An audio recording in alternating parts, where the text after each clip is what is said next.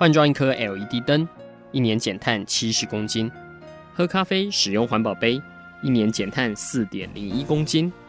上班出门前记得把保温电热水瓶的插头给拔掉，一年减碳一百五十七公斤。面对气候战役，对抗地球暖化，可以是个人的事，更需要政府及企业的参与。台达电子文教基金会邀您一同寻找既能提升生活品质，并可大幅提高能源使用效率的提案。欢迎收听《气候战役在台湾》。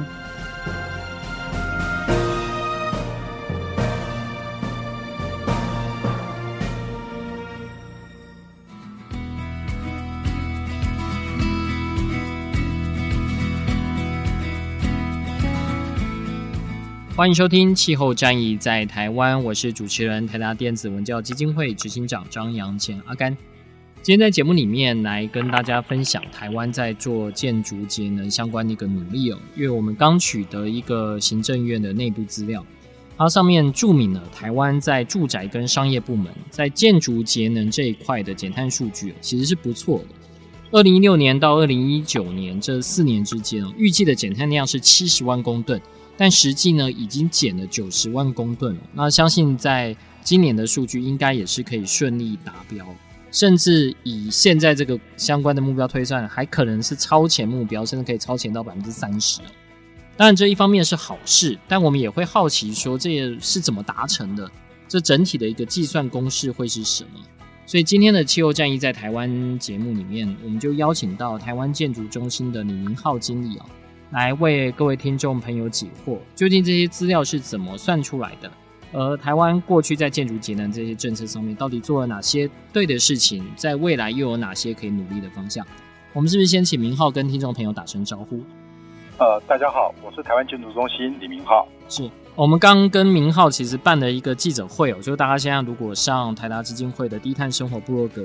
呃，上面都看得到，就是我们在针对 Green Beam 的建筑为气候的资讯平台，我们有一个新的进展哦。那让建筑师们可以去运用这方面的资料来去做节能的设计，也让建筑的一个维运哦，我们是跟基隆的海科馆合作，让他们运用这些气象资料库，在尖峰时段可以减少至少百分之十的一个用电。不过，因为建筑中心其实还身负了很多。呃，协助了不论是内政部建研所或是营建署相关在做建筑节能的呃这些委办事项，所以今天就请到明浩来为我们说明一下，究竟我们现在得到的这些数据是怎么做一个推估。首先，我个人就比较好奇了就是住商部门在建筑节能这一块的一个推估数据，因为就我所知，呃，每个人的用电其实它算是个资嘛。就是我不会说，我把我这边用了多少电啊、我买了房子之后，这个用电资料再去上上传到某一个地方。所以到底呃，我们所提到这个过去四年哦，减碳量为七十万吨，哦、对，目标七十万吨，那实际到达到九十万公吨，到底这个数字是怎么估算的？明浩，呃，关于这个部分哈，因为呃，在。呃，这些相关的建筑物里面哈，那其实呃，我们建筑中心协助内政部建筑研研究所推动呃绿建筑这样的这个标章制度。那绿建筑标章制度的话，其实是在建筑物的相关的能源呃日常节能还有省水的部分，已经有做了相关呃呃呃运算研究哈。那怎么去计算？它有一套的一个公式逻辑。那所以在建筑物申请新的这个标那个建筑的时候。比较重要的建筑物，或是无论是公部门的或民间的，大概都会被像是政府单位或者是一些什么单位被要求去申请台湾的绿建筑标章。是，那在绿建筑标章里面，它就会有一个计算的一个公式，可以来换算我们一个减碳量。嗯，好，我们每年可以省多少的呃电，省多少的水。啊，所以这个部分在一些新建的建筑物里面是可以这样子呃得到一个相关的一个数据。那在既有的建筑物里面也是一样，那因为既有建筑物化，那它要做改善，也是可以透过那个绿建筑标章的 RN 的部分，嗯，它可以去做相关的运算，那所以也是可以得到它一个相关的一个减碳的一个方式。好，当然这是比较是我们目前来讲得到的，可以去得到的推估的这些数据。但是从呃，当然刚刚阿甘讲到，在呃相关的这些呃建筑物的所有权人，或者是我们一般民众的用电。那其实最终的话，我们在台电那边还是可以得到相关的我我今年的也用电跟去年的用电的一个比较嘛。是，所以其实我们还是可以知道说，我们今年的话，呃，我们是不是呃有没有得到一些呃像是使用行为的改变，然后从而可以得到一些节电的一个效果。嗯、那或者是因为气候比较凉爽一点，那我们也可以就是用电也可以比较减少一点。那或者是指我建筑物做了什么改善以后，那因此我可以得到比较好的一个节电的效果，好，这样等等，这个都是可能的。所以，呃，刚刚明浩提到的，就是我们其实主要是透过绿建筑的这个标章的申请，不论是新建建筑或是既有的建筑，我们用呃它的用电，这应该算是推估吧，以这个推估料来去算它的一个减碳量。台湾的绿建筑，我这边得到资料，过去四年大概有呃将近三千多件，这个数字我不知道对台湾全体这些新建建筑来说，呃算不算多？它大概占了几成？都有增加了啦。那就是嗯，因为这个整整个申请数哈，那当然新的建筑的话，其实应该占的百分比蛮高的，但呃百分比多高，我呃我可以知道是说。在这个数字里面，我们每年大概有八百多件以上的那个申请案，就是申请绿建筑的标章。那大概里面目前来讲的话，就是公部门跟民间的部分哈，大概也有了公部门六成，民间有四成的申请案件。嗯哼。好，那这个申请案件，民间的部分那其实相对来讲也算蛮高的了。嗯，对。OK，所以以这样来说的话，几乎在呃所有的这一类的。呃，新建的建筑里面，其实大家已经开始去把这样的概念放进去，那也开始去达到这样的一个减碳量。不过，我不知道说在做绿建筑的时候，呃，当它盖好之后，因为我们可能盖好之后，它才会再去加装一些能源设备啊等等的。那这个时候会有做什么样的一个计算？就是所谓的呃，外界通常会讲说啊，会不会有二次施工啊？这会不会跟它原本的提交的这些数据会有点兜不上的这样的一个状况？那在这部分哈，那个其实政府单位也呃考虑到了。那其实大概我们每五年会再去做一次的调查，去做一个确认，就是这个建筑物的所有权人啊，或者管委会，他五年后他要再来重新申请。嗯哼，对对对。OK，所以我看到像内政部他有提供的一个统计资料，那有提到像过去这几年其实有执行了呃一万五千件的建筑执照率建筑抽查。这个指的就是当它绿建筑到期之后去做的这样的一个履历。一万五千件的那个抽查的部分哈，是营建署啊。但目目前来讲，我们的建筑技术规则哈，大概第那个有一个绿建筑专章。是。那在绿建筑专章的话哈，那其实绿建筑专章里面已经有对一些呃建筑物这个要符合一些基本的绿建筑设计。嗯哼。所以这个一万五千件的话是。营建署，它就针对这个所有全台的设计，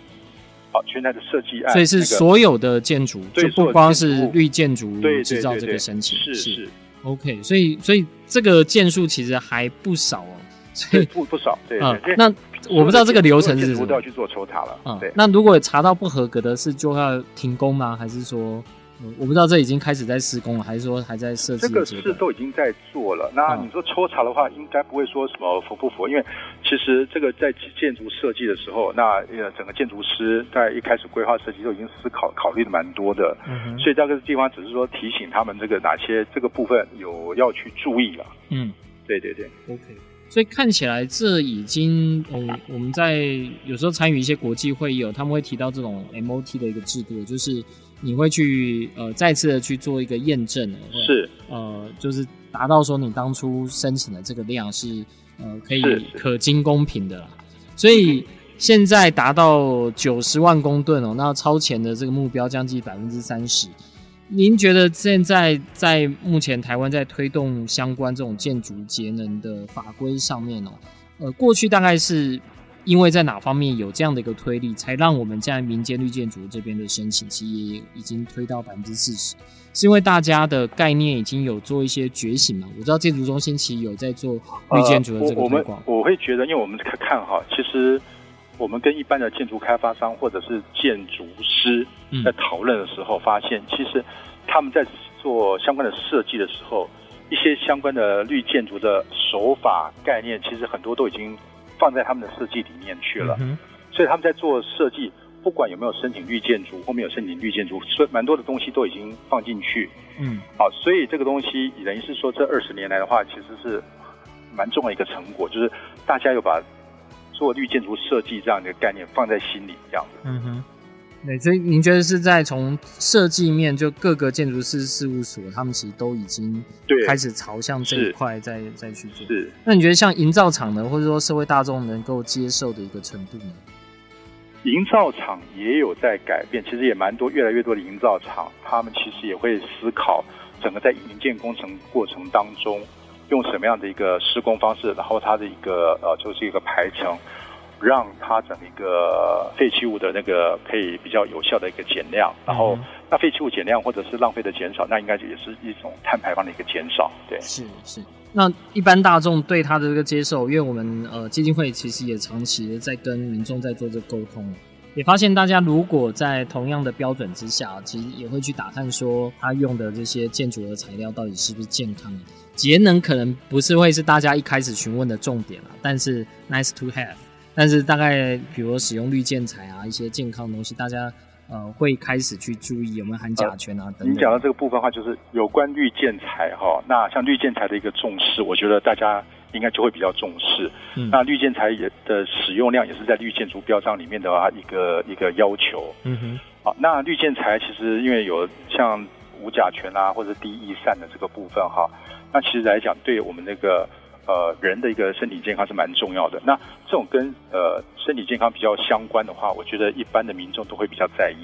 嗯哼，对。所以节能这块就反而不是大家的 first priority。所以我们也看到很多的建案标榜绿建筑，但可能会是从这种健康这方面去做一个。是，他可能会从那个方面来来表示。对，但我们渐渐比较少那个，就是说他一开始说，哎，我这栋建筑物未来你的日常的那个营运维护的话，会比。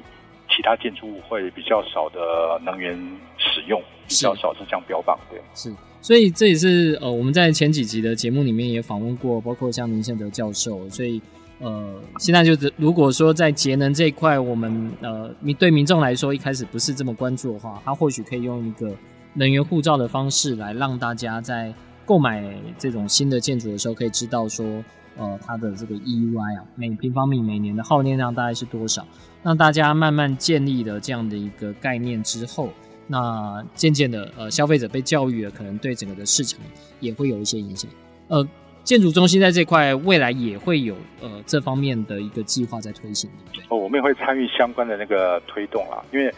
呃，这个能源护照这个部分哈，那其实建筑的。节能其实会牵扯到，就是我们建筑物本体外壳的部分。嗯哼，那跟我们在建筑物里面的相关的那个冷气、空调设备、照明等等这些相关的设备的部分。那外壳的部分，在我们建筑设计的时候是可以来做一些呃，就是一开始的设计就来做考虑。但是刚刚就成成龙你提到的，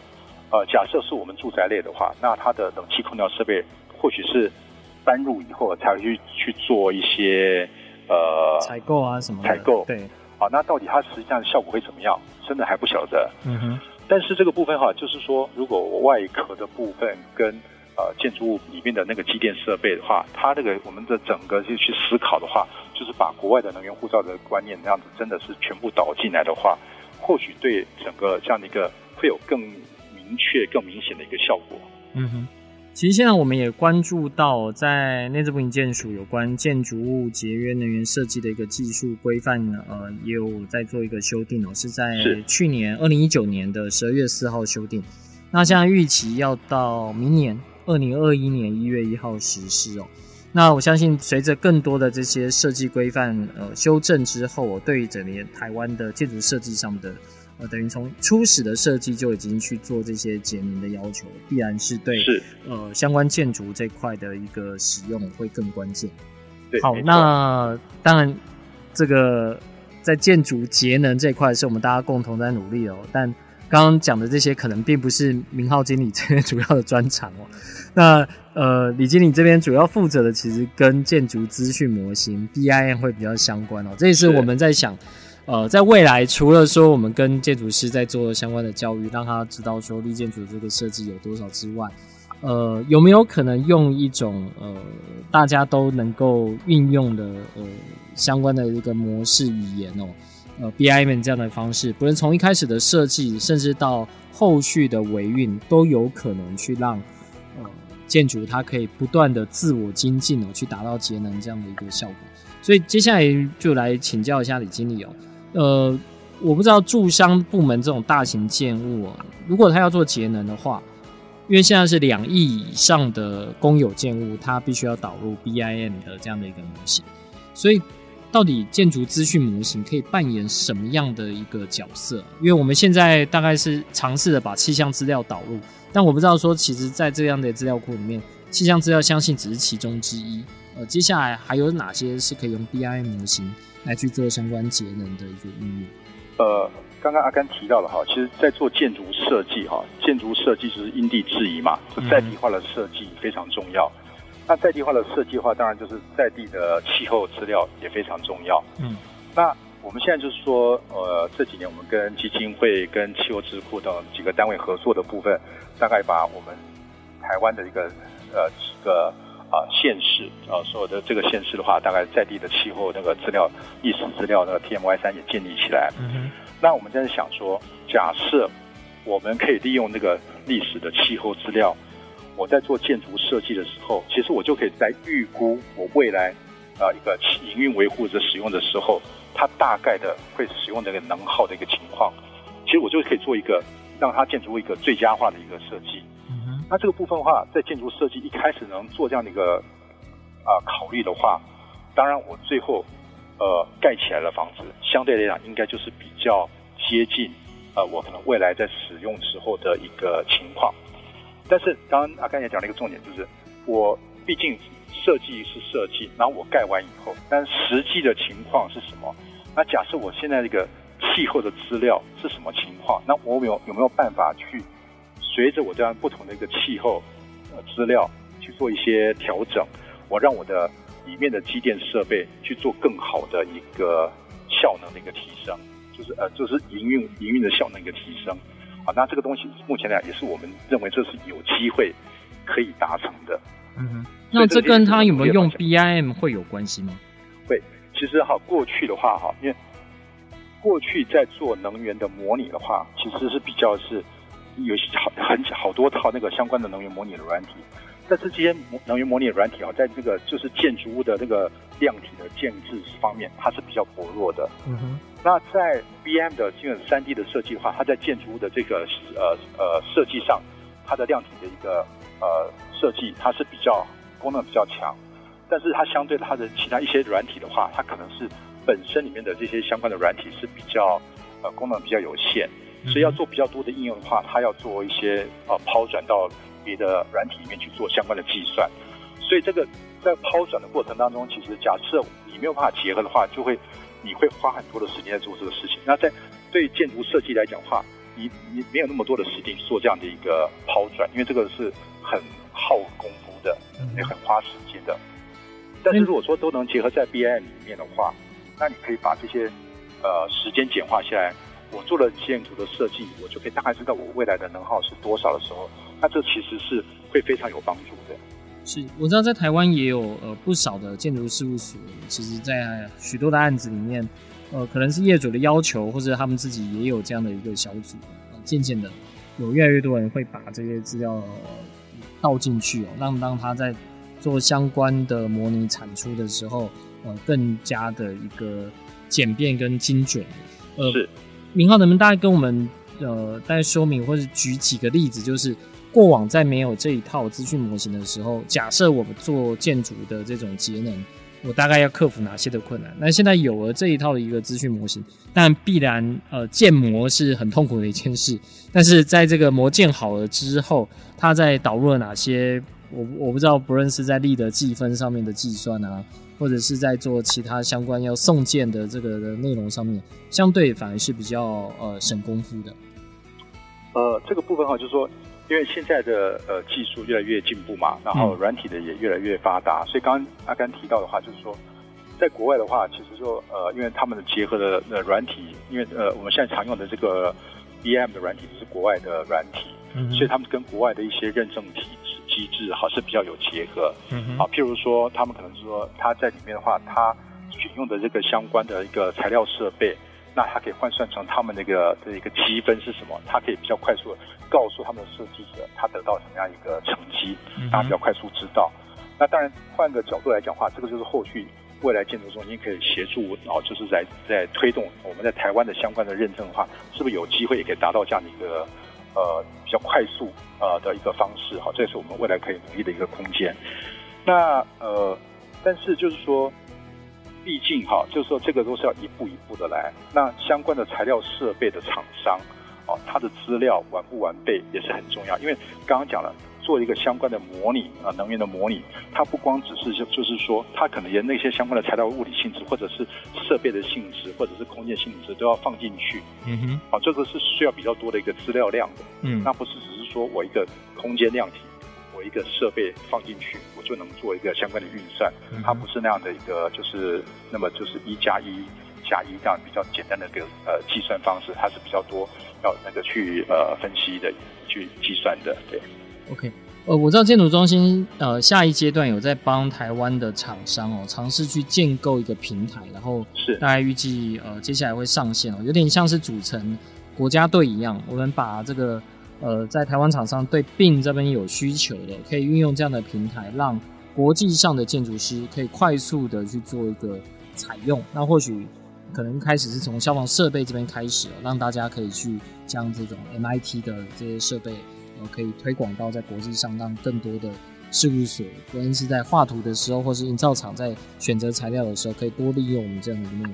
这个能不能大概也请明浩大概跟我们介绍一下，为什么当初会有这样的一个想法？那建筑中心主要推广的这个，我我相信当然是希望让更多的台湾厂商、优质的厂商，可以在国际上的这些大型的节能建筑上面占有一席之地。呃，但就是同我们建筑中心的同仁哈，那他因为。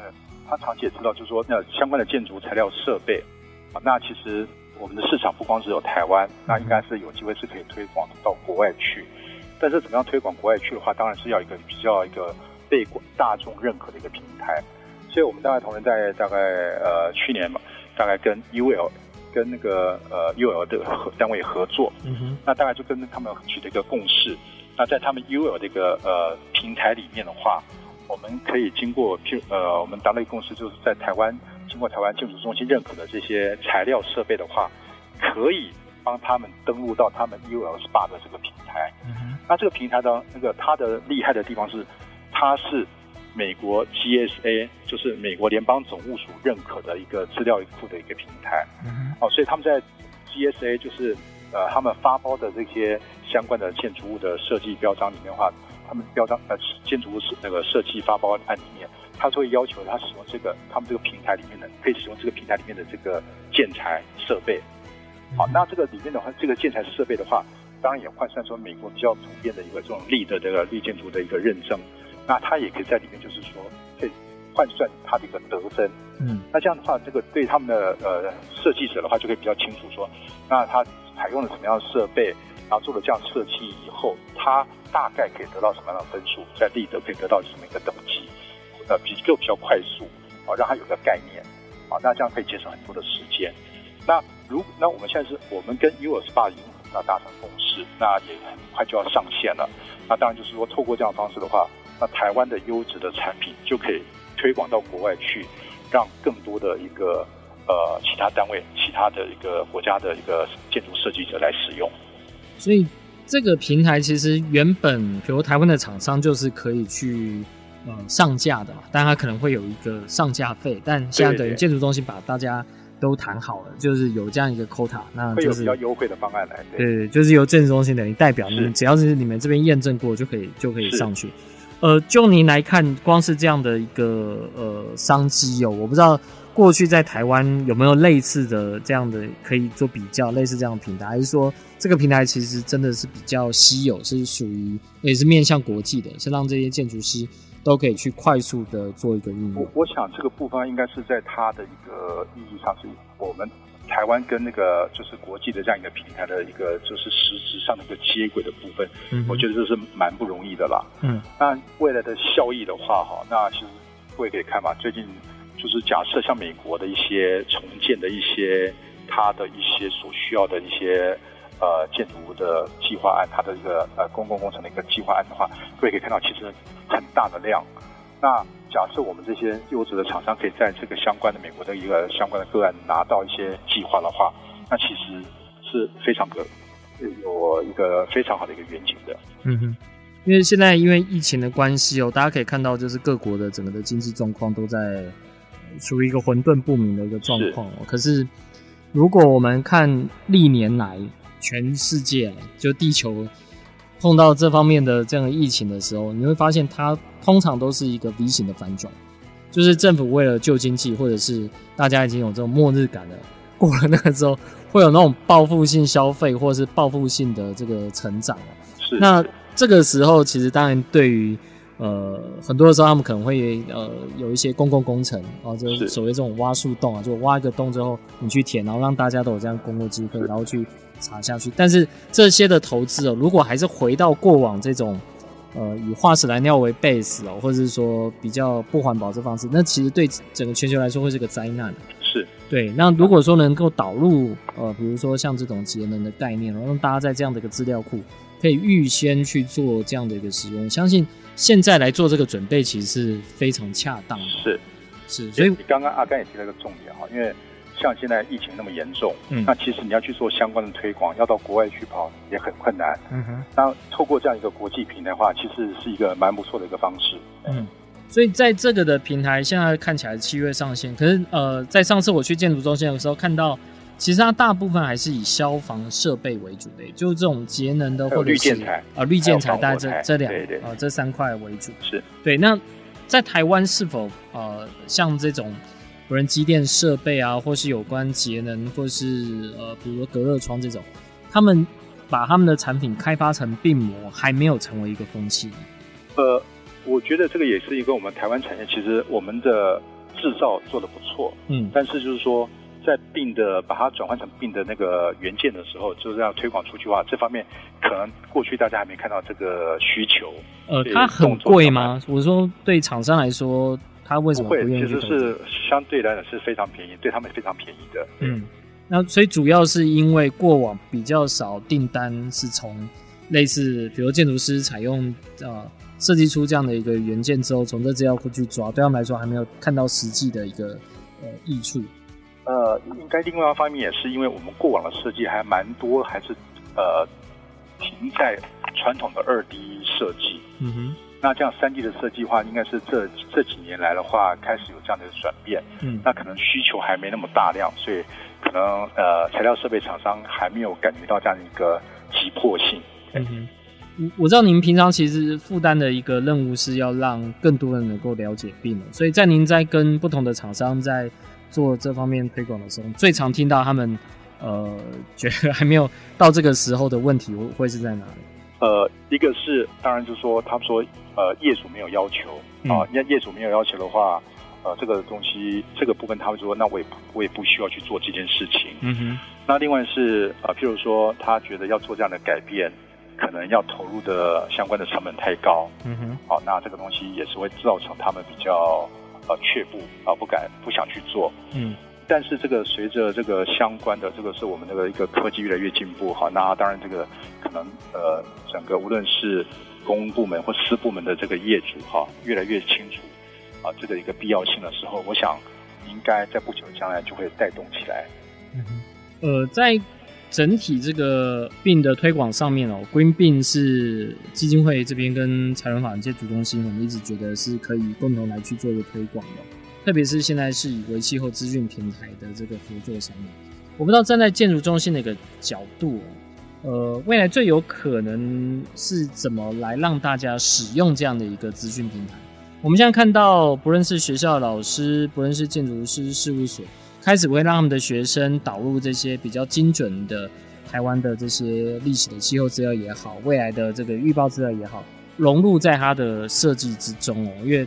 其实我们呃跟明浩也跟呃 ICDI 这边跑了不同的呃这些专家学者，吸取他们的一些意见哦，也是会发现哦，原来很多大家对于像在台北市盖房子这些风向的假设哦，基本上都是错的。呃，就里面如果没有应用这些最新的这些平台的话，你可能盖的房子，呃，还是跟三十年前没有这么完整的气候资料盖的房子是一样的。那更可怕的是，这个锁定能耗的效果可能会锁个四十年到五十年哦。所以我不知道说，在接下来以呃建筑中心的一个观点哦，还可以让哪些人更加的去运用。呃，不论是 BIM 或者是像 Green BIM 相关的这些元件，以及它的这个资料平台来做一个运用。呃，我想未来哈，就是建筑中心其实也陆续办理相关的 BM 的这个教育训练。那这个教育训练这个课程的部分哈，那我们也会把就是 Green BIM 就是相关的这个把这个气候资料怎么应用到我们这个建筑设计里面，从规划阶段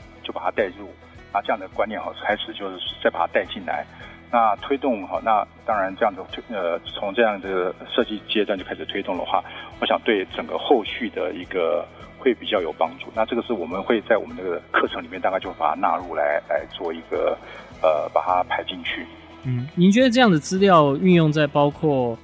EWH 绿建筑标章，或是像低碳建筑标章，或是智慧建筑标章里面，它可以如何去做一个使用呢？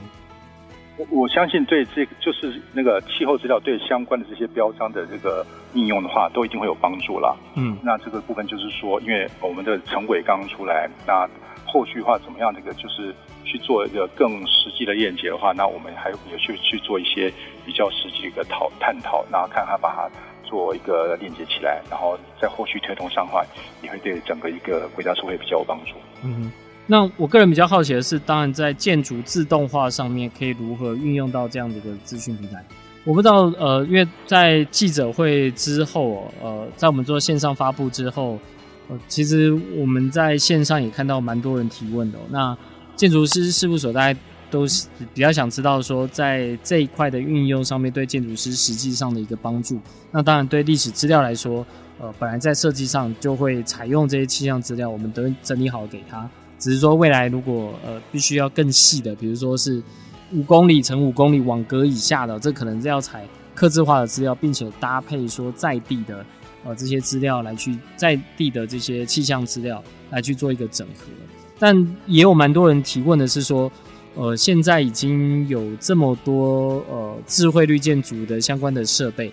呃，有没有可能就让它去读取怎么样设备的一个 API，让它可以自动的去做一个做动？在建筑中心，你们也有在经营这个叫 Living 三点零这样一个空间呢。我们之前也有在气候战役在台湾里面去做这样的访问。我们知道以最新的这些科技去引入这些气象资料为气候的这些资讯站，会不会是一件很难的事情？它的城市会不会？很麻烦，或者是说需要做这个气候的那个及时资料、为气候资料的话，应该不会很难。嗯，但是是呃，要让它跟我们的那个设备产生什么样互动，要去下那个指令。嗯哼，我想这个这个就牵扯到我们这个台湾的一个一些强项的，就 ICT 跟 AI 的这些强项。嗯，那这个部分的话，当然就是还是要去做一些呃最佳方式的一个去探讨，或者是去做一些演算啊，大家。那可能才有办法做到一个比较好的一个模式，啊，那这个东西是应该是未来我们可以发展的。嗯，我有听过一个说法是，是因为各家的厂商因为像还在处于初步萌芽的一个阶段，